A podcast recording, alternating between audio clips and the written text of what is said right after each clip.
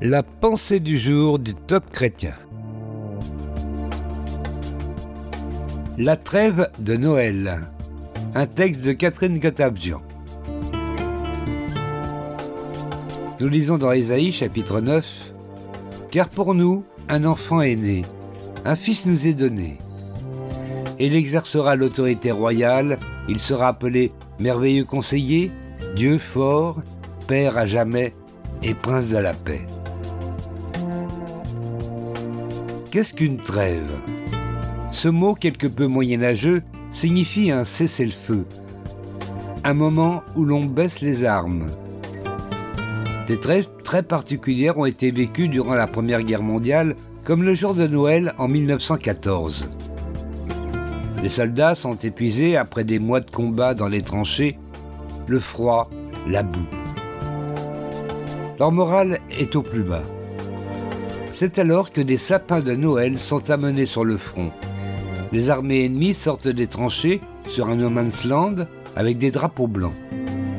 Ils se serrent la main, jouent au foot, prennent des photos, mais plus que tout, ces ennemis célèbrent ensemble la naissance de Jésus, le prince de la paix, en chantant des cantiques traditionnels.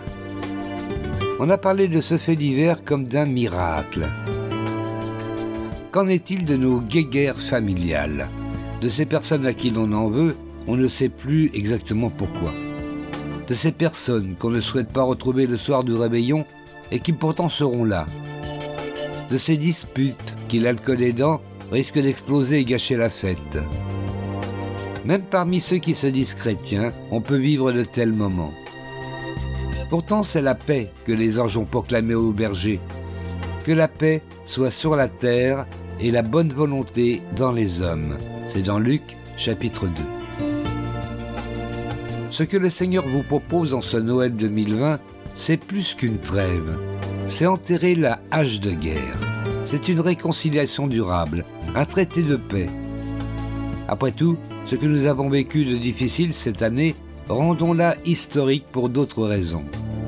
Celui qui vous a réconcilié avec Dieu est capable de vous donner la force de vous réconcilier avec votre prochain. Mais il fait appel à votre bonne volonté. Romains 12 nous dit, autant que possible et dans la mesure où cela dépend de vous, vivez en paix avec tous les hommes. Nous aussi, nous pouvons vivre notre miracle en cette fin d'année.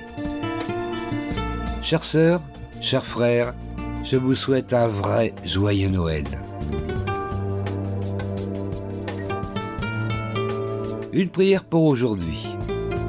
Seigneur, montre-moi quelle initiative prendre en cette saison de l'Avent pour faire un pas vers cette ou ces personnes avec qui je lutte.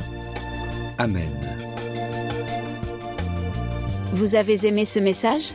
Alors partagez-le autour de vous. Soyez bénis.